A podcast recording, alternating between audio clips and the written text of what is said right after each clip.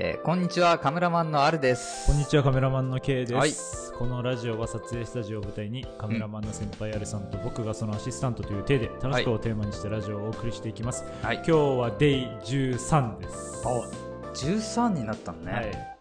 ついに13回目になりましたけども、えーっと、今日はちょっといつもと環境が実は違くて、その辺は、えーこの後のシューティングトークで触れていうん、そうだね。はい、思います。では今日もよろしくお願いします。はい、お願いします。アルスタ。シューティングトーク Shooting talk.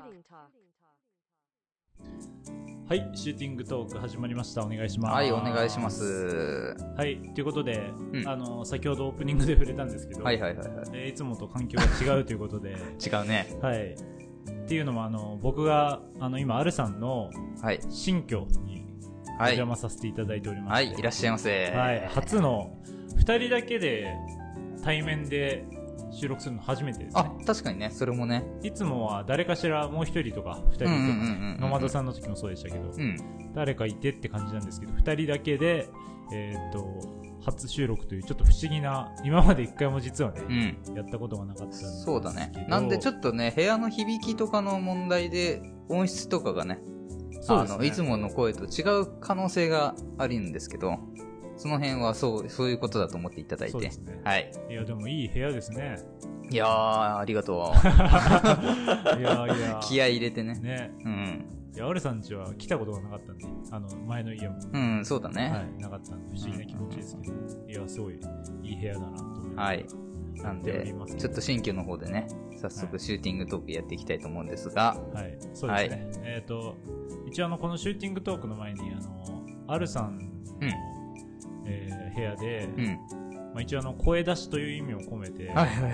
あのね、あの、かっこいいプロジェクターを使って、はい贅沢に桃鉄をしましたけど、はい、大画面で二人大でね、画面でね、はい、やりましたけど。3年決戦3年ねね。やっぱ 3年はあっという間だったな あの終始僕はあの丸2年ぐらいずっとボンビーついてて、うん。あの最後の最後にあのねちょっとすみません桃鉄知らない人はちょっとこの話があれかもしれないんですけど、えっと、ずっと僕にあの疫病神が2年ぐらいついててうん。いや大変でした、ね最初調子良かったんだけどね、ね。最初良かったんですけどずっともうその後引きが悪くてまたね、まあね、そう、運に左右されるゲームだからね。ねまたリベンジをいつか。はいやりたいと思ってますけど、っていうことで、えっ、と、ちょうどあの、うんこの収録の、うん。えー、と前日まで僕あのライブに行ってましてほうほうほうほあの、ね、ちょっと前のラジオで話したあの歴史さんのう。はいはいはいライブはいはい。についに行ってきたんですけど。どうでした？よかったですね。へ稲穂をふ触れました初めて。あ。でも最近のその稲穂すごくて、うん。光るんですよ。ライトついてる。へえ。光る稲穂をこう振ったんですけどすごい綺麗でした。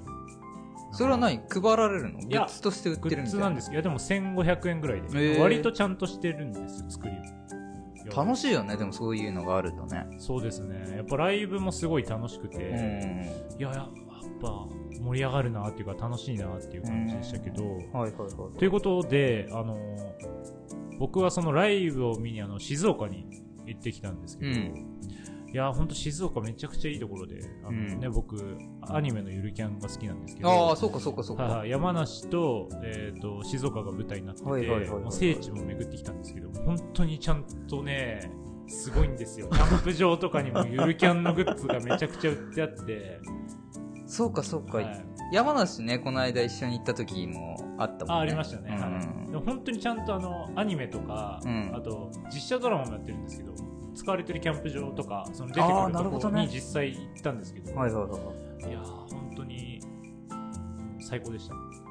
い。へまんまと T シャツとか買っちゃったんですけど。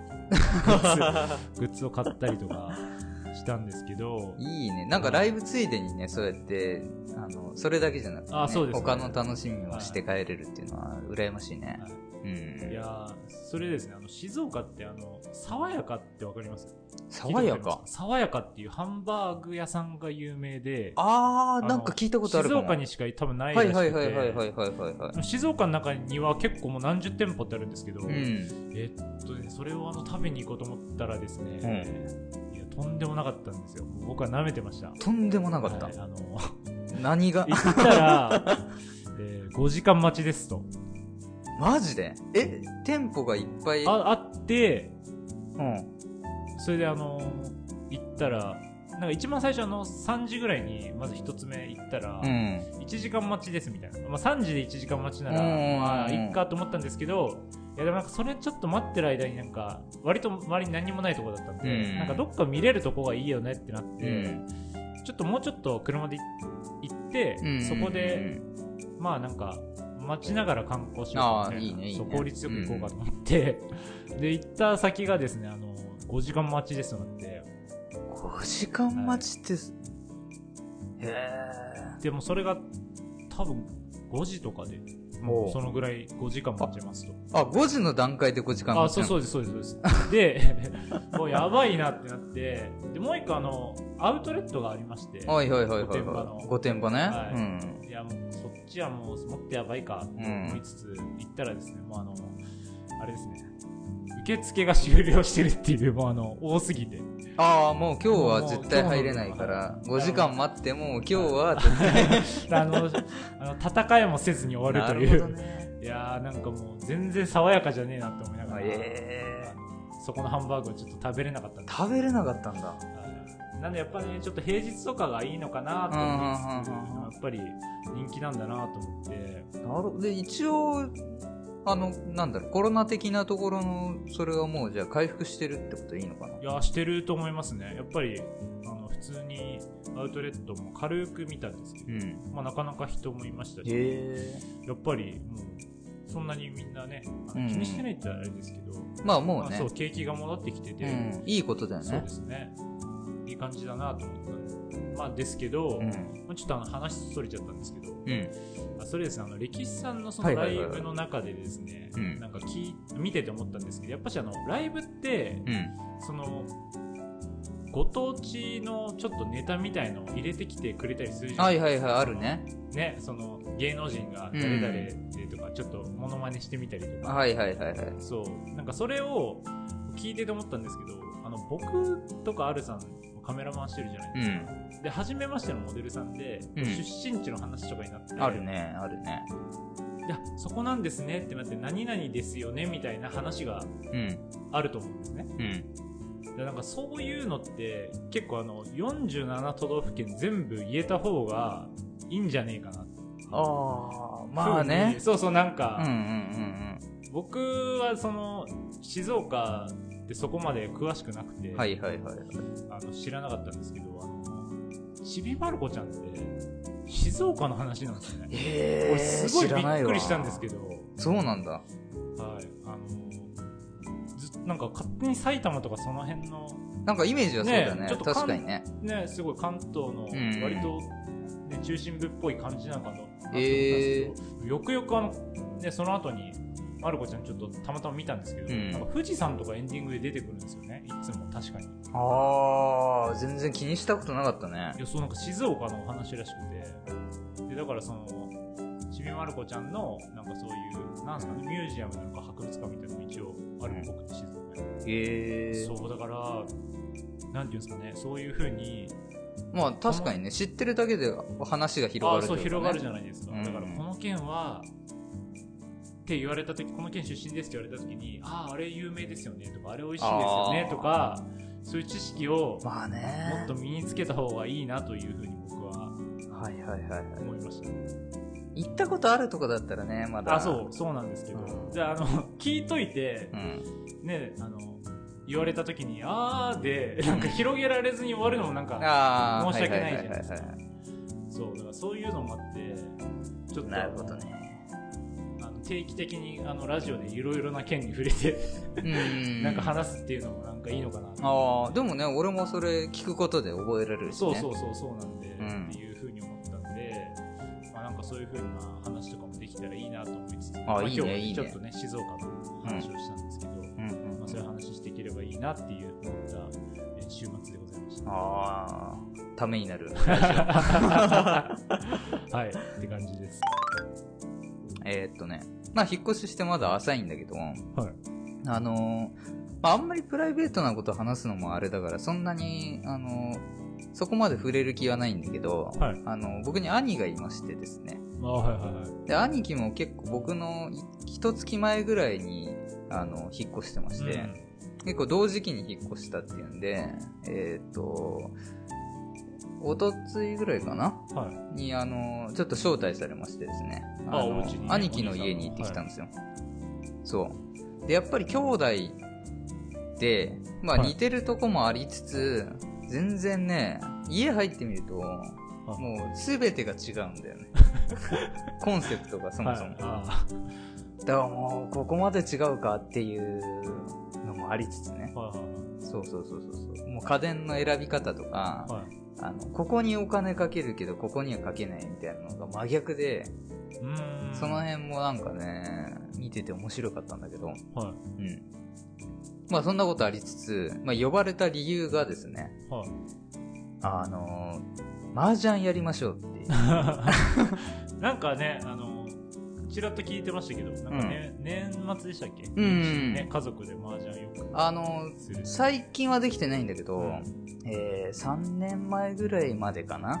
は割と、まあ、連続で毎年年末に親戚の家に集まって、うんえー、麻雀をするっていうのが一応あったんですよ。はい。うん。で、あのーするって言ってもね、正直そこまで、あのーあのー得意なわけじゃなくて、はいはいはい。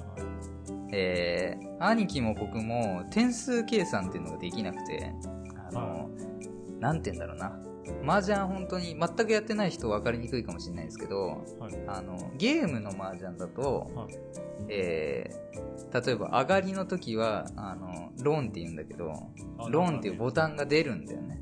あ、そっか。そうそうそうだから勝手にやってくれるんそう、教えてくれるのあよ。ちゃんとあの、役ができてて、これできますよとか、はい。教えてくれるからなんとかなるんだけど。気づかないかもしれないね。そうそうそう、リアルでやるとね、その、牌を積むところから全部自分でやらなきゃいけないから、はいまあ結構いろいろその細かいところが、親を決めるための手順とかね、はいその辺がね、難しくて、あのわかんないわけですよ。うんまあそんな中、まあ兄貴のなんか友達と一緒に、はいで、4人で基本やるんで、麻雀って。その人数集めるのも大変なんだけど、まあ初めて、あの、仲間集めて4人で麻雀やったっていうね。はいそう。で結構ね、あの、できる人は、まあ結構、いるっちゃいるんだけど、同じレベルの人ってなかなかいなくてさ。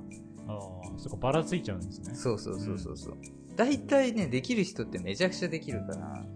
えー、でもそれってなんかすみません、あの全く僕麻雀知らないんうですん。けど、あの、勝手にあの、ポーカーとか、あほあいうちょっと運が強いゲームなのかなって勝手に思ってるんですけど、ちょっとトランプゲームに近いのかなって思ってるんですけうんうんうんうんうんど、そういうわけではないんですか？いや、近いね。で、それこそポーカーには近いと思う。あの、カードの代わりに、えー、はいっていうのがあって、それをあの、取ることを積もって言うんだけど、それを積もってって、えー自分の牌を捨てて、どんどん役を作っていくっていううん。のが基本だね。はいはいはい。そうそうそうそう。あ結構でもあれなのか、ちょっと積み重ねがつ強いのか、あの、ちょっと、そういう意味で言うと。でね、だポーカーと違うのは、まあちょっと俺ポーカーがそこまで詳しくないからあれなんだけど、はい。まあ4人でやった時に、相手が、えーっと、どの牌を待ってるかっていうのを見なきゃいけないんだよ、麻雀って。そう。だから自分の役を、あの、作るのに必死になってると、えー自分が牌を切った時にその牌で上がられちゃうと、あの、自分に攻撃されちゃうというか、あ自分の点を上がった人に奪われちゃうかーら、結構その辺を逃げながら上がるっていうのがちょっとテクニックとしてある。え、他の人がどれやろうとしてるかっていうのは見れる、見えるもんなんですか？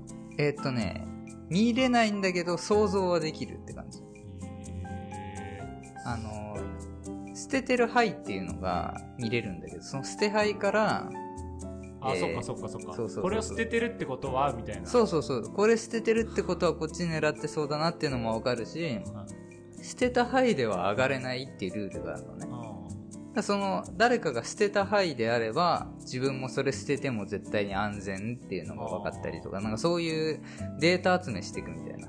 えー結構そうそうそう頭使うんですね。頭使うよ。それで、だから、もうみんな初心者の中でやったから、あの、半ちゃんっていう、なんて言うんだろう。いわゆる一巡みたいなのがあるんだけど、一回終わっただけでもう3時間以上経ってたからね。ええ それ上手い人だとどんくらいで終わるんですかえー、っとね、まあ場合によっては親が、えー上がると親続投みたいなのがあるから、なんつうんだろう。ずっと継続したりするから、まあ長引くこともあるんだけど、にしてもちょっとかかりすぎだなってぐらい。そんな時間かかるんですね。そびっくりですわ。う。ねえで、一応、その、なんだろう。そういう麻雀やるっていうから、自分は自分であの、ね、あの、まあ今目の前にもあるんだけど、ボードゲームのね、ね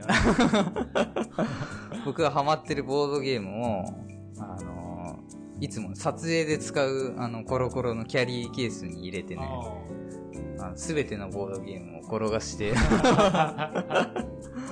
持ってって、はい。そう。で麻雀終わって夕飯食べてボードゲームやって、で気づいたら終電でみたいな感じでね。そうそうそうそうそうそう。まあこれまであんまりその、兄弟でがっつり遊ぶっていう、仲悪くはないんだけど、うん。なんかそこまでなかったけど、あのー実家出てね、別々に暮らしてみるとなんかそういう関係性は楽しいなとか思ったり。そっか、またちょっとね、関係性が変わりますもんね。そうそうそうそうそうそう。まあそんなんもあってね、ちょっと定期的に、あのーまあ家族でも遊べたらいいなとか思ってるし、いいですね。そうそうそうそう。で、それで一緒に麻雀遊んだ人も、あのーボードゲーム結構好きみたいで、えで、あのーこっちのアルスタジオでは触れてないかな。あのーアモングアスっていうゲーム。アモンガスは触れてないです、ね。触れてないよねあの、あっち、あの元の方ですね。前のラジオでは俺めちゃくちゃ多分言ってるん言だけど。ってましたね。あ 僕がね、文字起こししてましたけど。うん。あのーそうそうそうそうそう。オンラインで遊べる、まあ、人狼ゲームみたいなうんのに結構ハマってるんだけど、それの人数集まんなくてどうしようみたいな悩みがあったんだけど、まさにその麻雀一緒にやった人たちが、はそれやってるらしくて、い。えそう。で、毎月、あの定期的にやってるんでって言ってグループにも招待してくれー。て、おなんかその辺の遊びの輪が広がっていく感じがなんかすごい新鮮で楽しかったね。あ、でもよかったですね。うん。そうそうそうそうそうそう。そんな感じでね、ラジオも通じて、あのね、別に、なんだ、収録だけじゃないじゃん。あのうんコラボってさ。あ、そうです。そう。だから別に裏でご飯行ったりとか、うんあのね、あの、ゲームでコラボしてもいいだろうしね。そうそうそうそう。そんな感じで、あの、徐々に輪が広がってって、なんかできることが増えていけばいいなって、すごい思ったね。いやより、確かに。そうですね。そうラジオ以外でも、うんいろいろとできたらいいですね。はい、そんな感じの週末でした。アルスタ、貫け今日の言霊は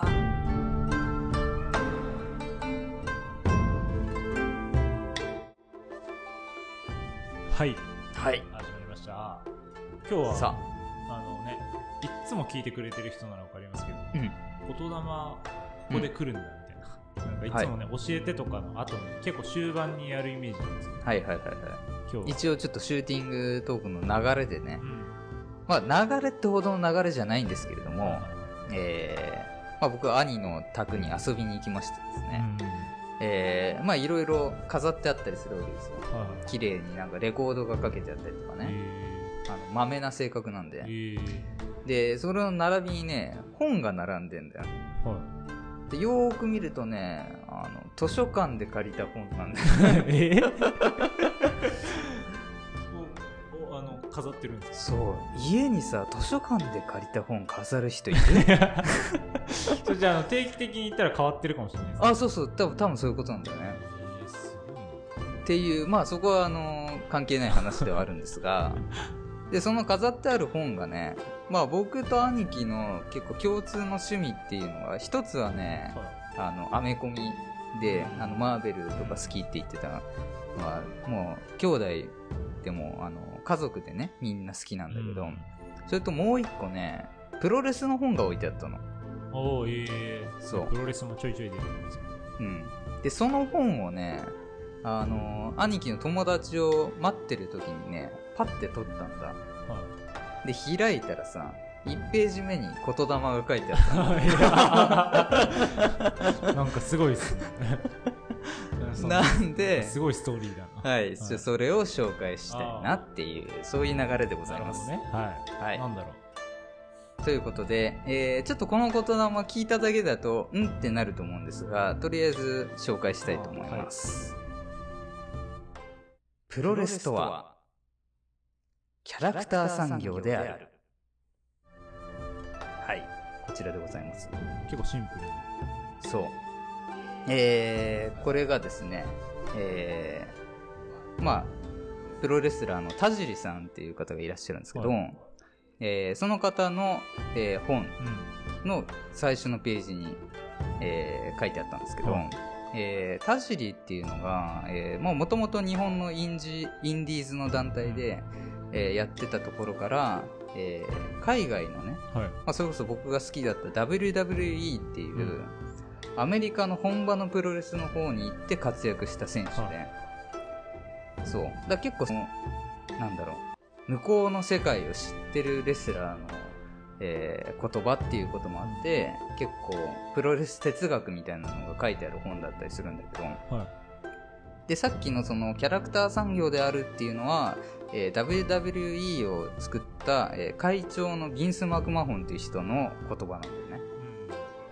で、ここが結構、なんだろう、大事で、はいプロレスって聞くとさ、あの、まず最初知らない人から出てくるのは、プロレスってやらせじゃないの？みたいな。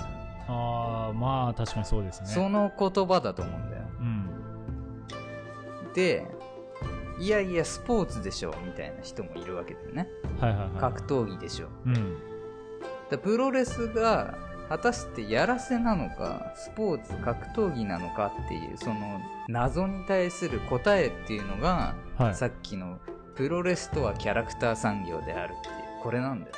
ああなるほどね。まさに。はいはいはそう。で日本だと結構プロレスってさいはい。えー、なんだろう。選手のことを、まあ、選手って言うよね。はい。うん。とかさレスラーとか言ったりするよね、うん。でもね、あ WWE っていうのはね、スーパースターとか呼んだりするんだよね。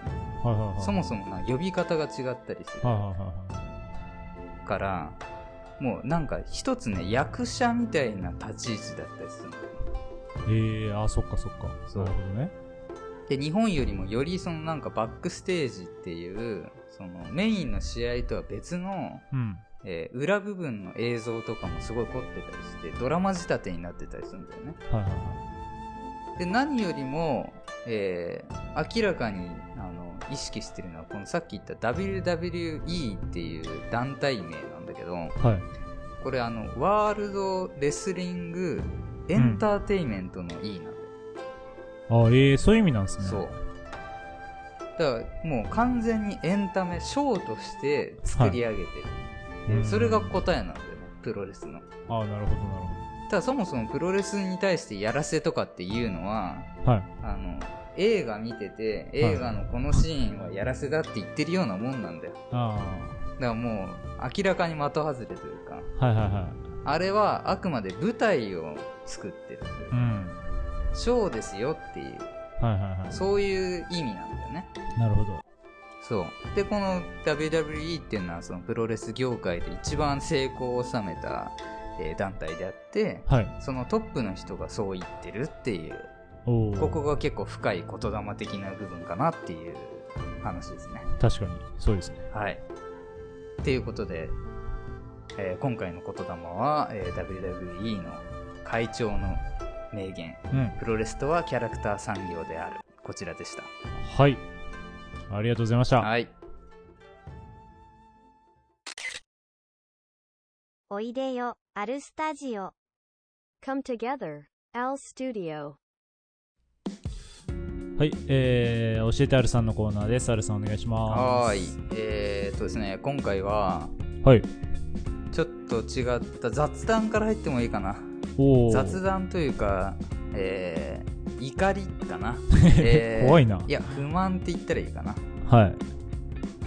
はい。何ですか？なんで、ちょっと教えてっていう感じではないかもしれないけど、まあちょっとそこは一旦置いといていただいて、はい。えー、まあね、それこそノマドさんとのコラボの時も、すごい僕思ったし、えーはい K 君と普段話してても、ずっと感じてたことだったりするんですよ。僕らに怒ってるんですか？僕とノマドさんに怒ってるんですか？違くてね、はい。あのー、ジブリが好きでしょ。え？K 君とかさ、はね、いつもジブリの話するでしょ。い。はい。うん。しまはい。だって、うん。ジブリって、うん。なんですかね？嫌いな人はあんまり見たことあそんなにないですそうけどね。だね。でも、僕はやたらジブリの話するじゃない？はい。うん。って思ったんだよ。はい。いや、俺も好きだけど、はい。どうやってジブリ見ればいいの今？ああ、そうですね。うん。いや、つまりだよ。はい。今ってね、あの、サブスクっていうのがもう、溢れ返ってるわけでしょ？そうですね。そう。アマゾンプライムビデオとか、うん。Hulu とか、はい。ネットフリックスとか、ディズニープラスだとか、はい。まあいろいろ映像見放題、月額で見放題のサービスたくさんあるわけですよ。はい。Unext とかね。ね、確かにう。ん。ああるんですよはい。とジブリってさ、はい。ないでしいやあのーそうなんですよね、うん実は日本ではょ。見れないですね。そうそうそう。そこの話をしたかった。はい。海外だと、あの、地域によるんですけど、ネットフリックスで見れる国もあります。そういうことなんですよ。はい。っていうことで、えー教えて R さんのコーナーは、えーその海外の、えーディズニープラスとか、あ、ディズニープラスじゃない、ネットフリックスとかで、はい海外でしか、えー見られないジブリを、まあ、日本で見てみようっていうね。なるほど。そうそうそうそうそうそう。ちょっとグレーなんだけど、はい。あの、違法ではないので、ちょっと、あの、一応こういうことはできるよっていうのの紹介だけしたいなと思って、はい。えーちょっと触れようかなっていう、いいですね。そんな入りですね。はいはいはい。はい。でね、えーまあ、それこそ昨今、えーまあ、コロナもあって、在宅ワークとか増えてる人は、あの、VPN っていうね、うん。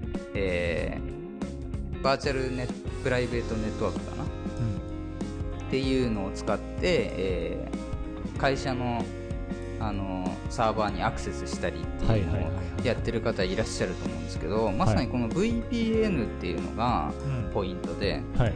えーこちらを使うことで、えーまあ、海外のサーバーから、えーアクセスしてるっていう風に、まあ、偽装っていうとあれですけどそうですあのそういう風にできたりするんですよね、うん。そう。その辺をまあなんだろう。わからない人は本当にわからないと思うんだけど、うん。そう。だ VPN っていうのは基本的にはセキュリティを、えー強化するための目的で、うん。えー使われてるサービスだったりするんではい。そういうあの社内ネットワークを使ったりとか、えーまあ、公共のねあのフリー w i f i とかはいを使った時に結構、えーまあ、データを盗まれちゃったりする恐れがあるんで、はいそういうのを安全に使ううん。うん。時に使ったりうん。とか、はいえーあとは広告とかを除外したりとかねはいはい。そういうのがまあメインの VPN の使い方なんですが、はい。えーまあ、実はその海外のサーバーを経由してアクセスできるっていう特徴があるので、うん。えーそれを使って、えー日本、アメリカ、えーカナダかな？確はいかその辺はネットフリックスでジブリは見れないんですけど、うん。それ以外の国だと実は大体配信されてたりするんだよね。そうなんですよ。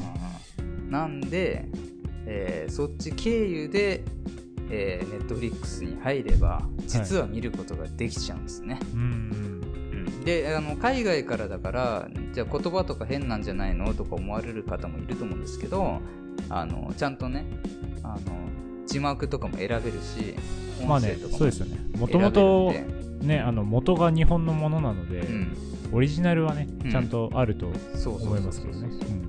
っていうことでねまあ見れるんですけど、うん。うんまあとはいえこの使い方ってまあネットフリックス的には想定されてるわけじゃないんではいはいあのなんか結構ねネットで調べても徐々にあの規制をかけてるみたいなところがあるみたいで、うんあのまあ、昨日まで見れてたけど見れなくなったりとか、えーまあ、もしかしたらあんまりあのやりすぎるとアカウントがあの凍結されちゃったりとか、はい。そういうことも起こりうる可能性はあるので、うんはい。一応やる場合は自己責任でっていううん。とこではあるんですけど、まあね僕もあの引っ越したんでなんか新居でジブリ見たいじゃないですか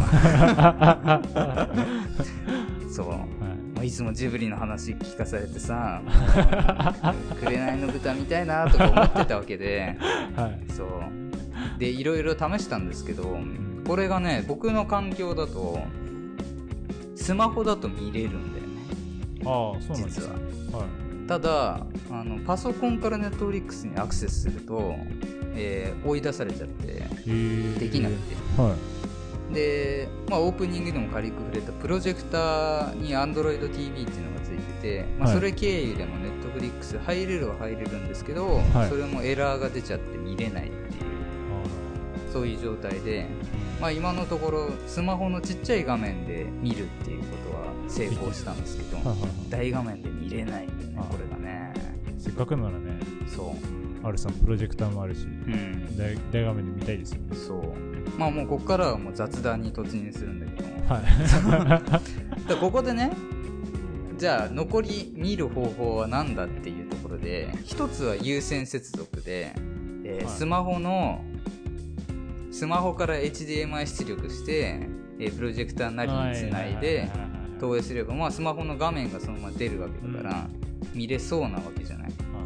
ここでねあの怒り2が出てくるど、はいはいはい。僕使ってるスマホがね Google Pixel ってやつなんだよ。うんねはい。うん、でね、まあ、世間一般のイメージだと Android って iPhone にはできないことできる感じだよねっていうイメージがあると思うんですよ。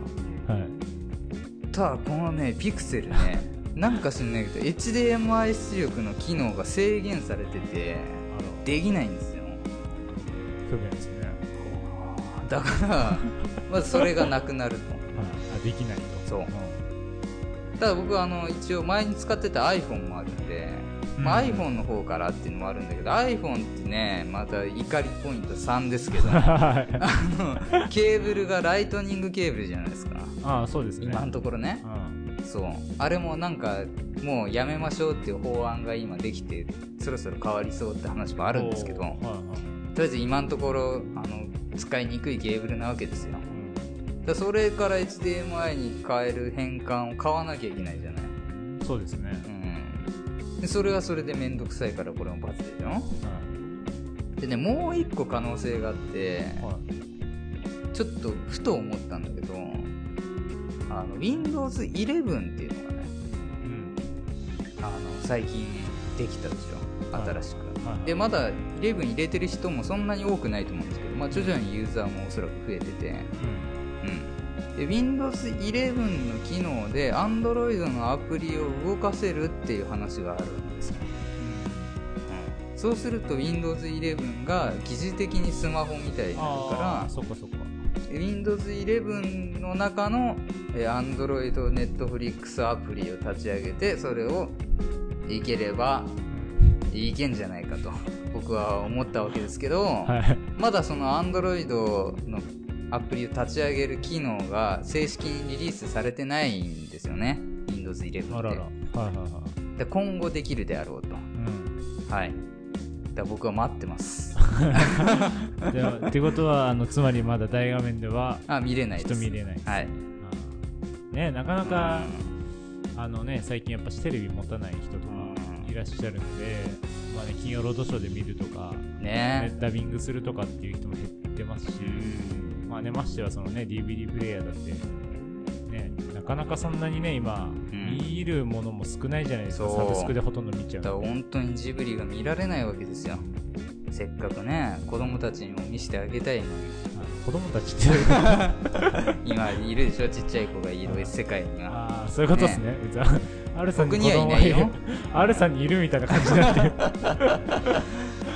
教育としてさ教育としてね。教養として知っとくべきわけじゃないそうですね。そうまあだから見ましたよもうしょうがないからちっちゃい画面であら。「紅の豚」とはい。「ハウルの動く城」おお。を怒りながらね。でもやっぱ怒りはある程度和らぎました。まだやっぱ面白いよねジブリってね。あーよかったです。そうそうそう。でコラボの時にいろいろさあの聞いてたあのこのシーン好きとかっていうのさ、はなんか自分は忘れてたけどもう一回見ることで、ああ確かにこんなシーンあったなみたいなね。そうですね。そんな楽しみがありました。いやはい。いいですね。ねちょっとまたね、うん。別会でジブリとかうんやりたいです。ああ確かに確かに。ねちょっと復習して臨はい。みたいと思いますね、やりましょうやりましょう。はい。これは教えてたよね。まあ前半、前半、あの、あの、お怒りあるさんになはい。ってます毛色の違うコーナーでした。はい、ありがとうございました。アルスタジオ。アルスタお聞きの皆様こんにちは。新米パパの奮闘記のモルです。私の番組では育休を1年取得中の新米パパが娘とパパの成長をゆるくお話ししております。男性の育休に興味のある方、現役パパ、ママもぜひ聞いてみてください。毎週木曜午前11時配信中です。アルスタ、はい、えー、皆さんからのお便りのコーナーです。お願いします。お願いしますあのー、ああのですね、アルさん。はい。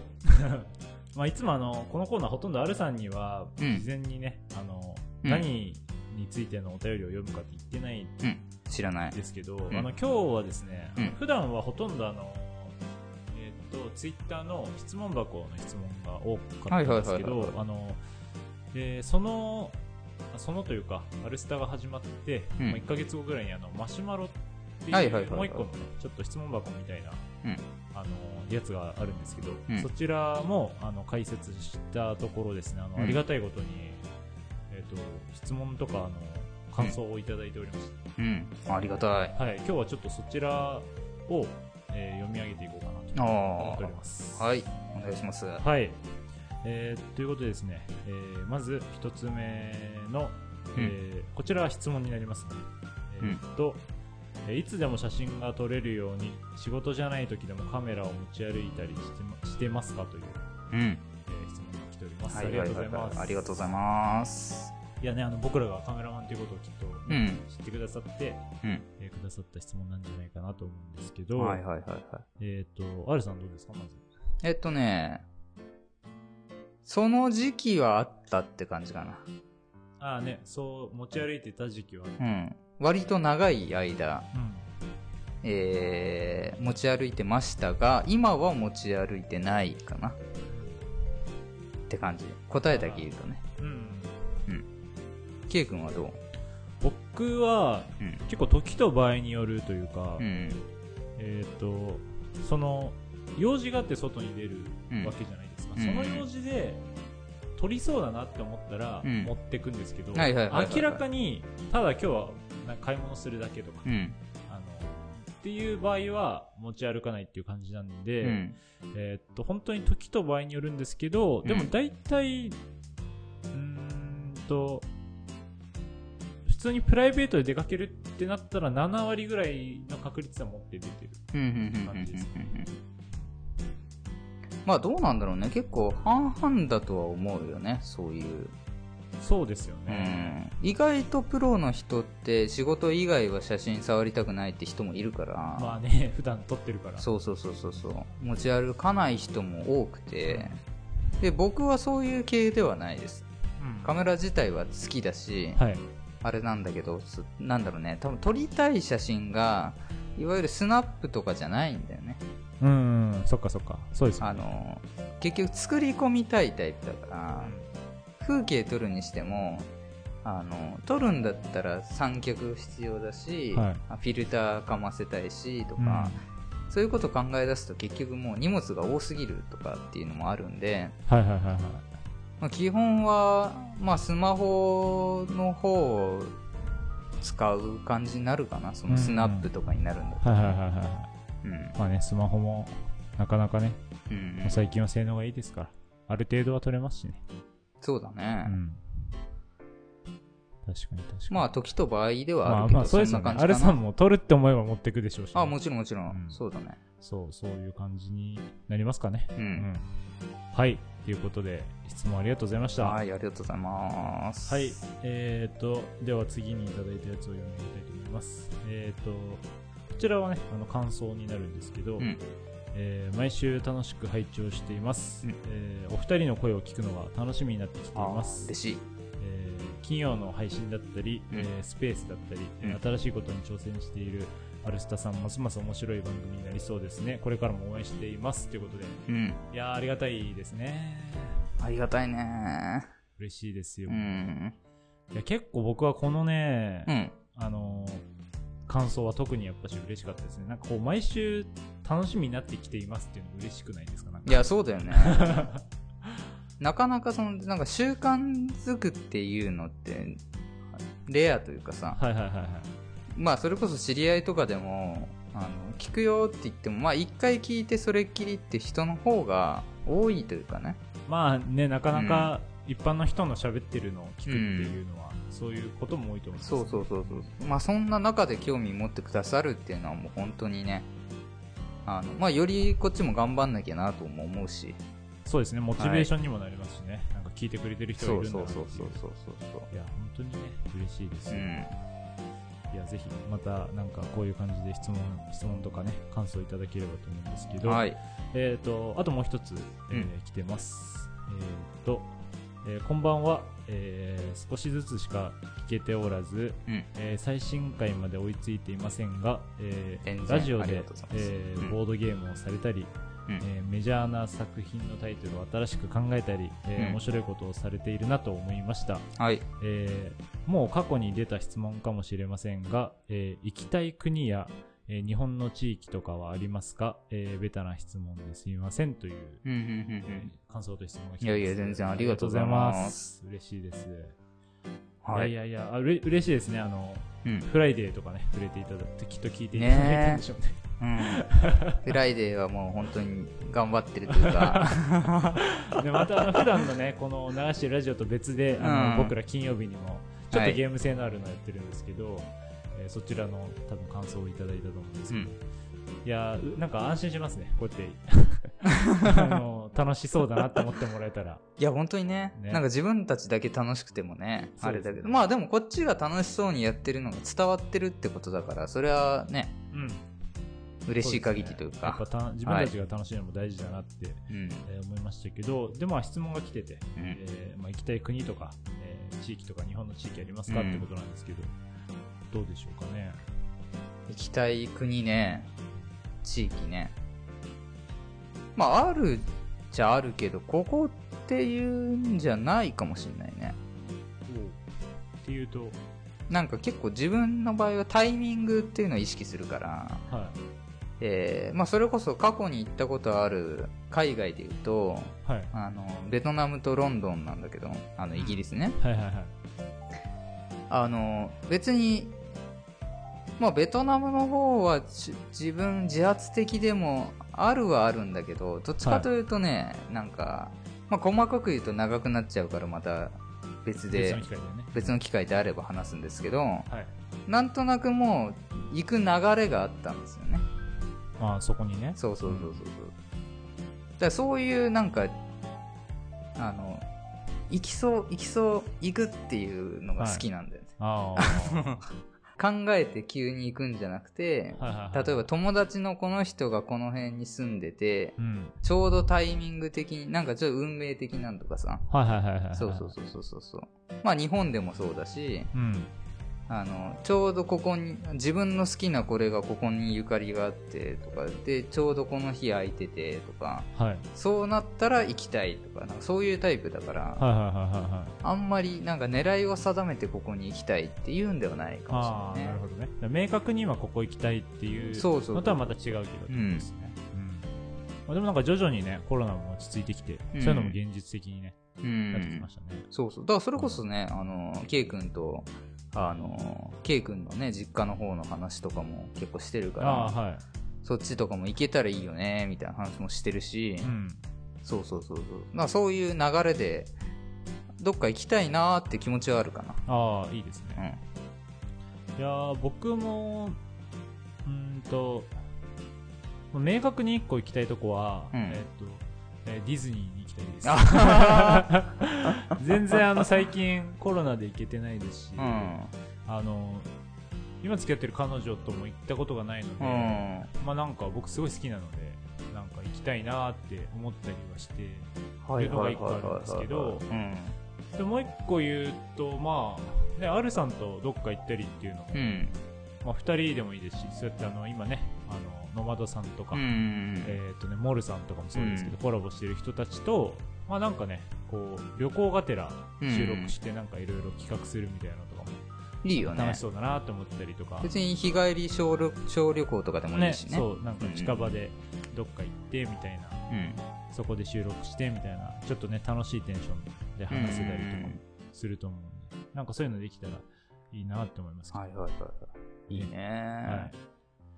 って感じですかね。うんあれ、もうディズニーとか今取れやすいのかね？チケット。今は結構もう多分取れるっぽいうんですね。それで言うとユニバのあのマリオは行きたいなとは思うけどね。ああ、うん僕はあの行かせていただきましたけど。あ、行ったんだ。はい。いいね。あすごうん、すごかったです。なんか、あの、完全外なのに、うん。この感じできるんだっていうか、すごいなんかああれって何？もう本当に外エリアなんだあ全部外でしたね。あ、へえ。で、すごいあの、天気良かったんで、うんなんか、よりなんかマリオっぽかったっす。あの、空の色相まって。ああのあ。ね、あの、マリオの初期のやつとかって特に一面なんかちょっと青みたいなあんな感じで、ええ。結構なあの大人になってそういうのであんまり驚くとかって、うん。なかなかないじゃないですか、うんこう目も超えてきてでもあのマリオのエリアはやっぱ結構そう本気で作った感があって、へすごい良かったです。いいね。なんかそれも機会あったら行きたいなと思うよねね。全然いいあの行く価値があるうんとこだと思う、はいいいですねいろんなとこ行きたいなっていう妄想ができましたね、はい質問のおかげで 本当にね。はい、ありがとうございます。い、やーということで、あのまあ、今回マシュマロでいただいたのはこの3つなんですけど、いや本当にありがたいですね、うんこんなに素敵な質問とか感想いただけると思ってなかったんで、すごい嬉しいです、うん。。全然ね、ベタな質問って言っても全然興味持っていただいてね、はい、あの、聞いてくださるのはもう本当にありがたいことなんで。うん、そうですね、うん。別に全然過去に、あの、やってるとか気にせずね。あそうですね、そうそうそうそう。気軽に聞いていただけけたら。ね、この1個聞いてもらって、うん。他の聞いてなくても、うん。全然、あの、これ聞かれたかなとか気にせずにも、うん。していただいたらもう、その人に向けていやらせていただくので、はい。僕なんか特にね、あの、ほぼアドリブというか、何も知らずに喋ってるから、もう自分がそもそも言ったかも覚えてない可能性ある。同じ質問来たら絶多分違うこと言うと思うんあーね、その時のね。で、ね、あえて2週連連続同じ質問飛ばしてくるとか、ちょっと R さん試すみたいなね。うん、でもいいかもしれないね。はい。はい。いやいや、本当ありがとうございます。ということで、あのね、あの、今回いただいたマシュマロもそうなんですけど、うんえーまあ、質問箱だったり、まああと、ツイッターのね、DM とか、うんまあ、普通にコメントに書いてもらうとか、そういう簡単な感じでも全然構わないので、はい。なんかね、感想だったり、まあ、気軽に質問いただければと、えー思っております。はい。はい。ということで、えー質問、質問コーナーじゃねえや、皆さんからのお便りは以上になります。はい、ありがとうございました。ありがとうございました。アルスタジオ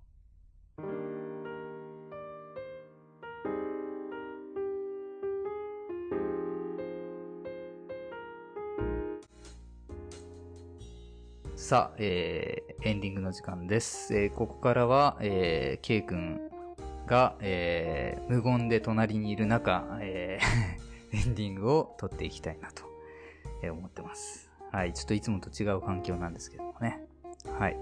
えーそんな感じで、ね、また、えー今週のラジオも、えー楽しくお送りしたわけなんですけれども、えーと、次回ですね、えー実は、えー第2回の、えーコラボの、えー配信が決定しております。はい、えー、新米パパ奮闘記の、えーモルさんと、えー一緒に、えーラジオの方、えーお送りする予定なので、ちょっとそちらの方も、えーお楽しみいただければなと思っております。えーもちろんね、コラボということで、えー僕らまた、えー向こう側の、えーチャンネルにも、えーお邪魔して、えーやりますし、えーそんな感じで、まあ、全体のそのコラボの流れをね、楽しんでもらえたら嬉しいなって思っております。基本的には、えーまあ、僕らが普段やってる、えー企画の方に、え参加していただくような形になるので、えいつも通りちょっと、えまあ、一人増えたっていう状態でね、え楽しく聞いていただけたら嬉しいなって感じですね。うん、まあ、そんな感じで、あのーいろいろね、いろいろ、あのーつながりだとかが増えてきて、嬉しい限りですけど、えー今回は、えー何でしたっけね。まあ、まだちょっと引っ越しの話とかを、えー僕がしてたりとか、いろいろありますけれどもね。えーまあ、落ち着いた段階で、また、あの、初期の時みたいにね、ちょっとイベントの話みたいなのも、えーできたらいいなとかも思ってるんで、えーまあ、よりね、視野を広げて、えー活動範囲を広げて、ね、あの、まあ、できるだけ、あの、聞いててね、あの、参考になるような話ができればなって思ってたりしますね。うん。あとはまあ、僕がまあ、あの、引っ越したことによってフットワークもある程度、えー軽くなったってとこでね、まあ、ケイ君と二人で何かをやるとかっていうのも回数も増えてくると思うんで、ちょっとそちらの方も、えーできたらね、えーそういう時の状況とかも、えーこちらのラジオの方で報告できたらいいなぁなんて思ってるので、まあ、二人が、え楽しそうにしてるところをね、え聞いていただいて、えちょっとでも日々の、えストレスだったりとか、えそういうのにね、あの解消になればいいかななんて思っております。はい、そんな感じで、え次回、えーコラボ楽しみに。ということで、今回は以上になります。それではまた、バイバーイ。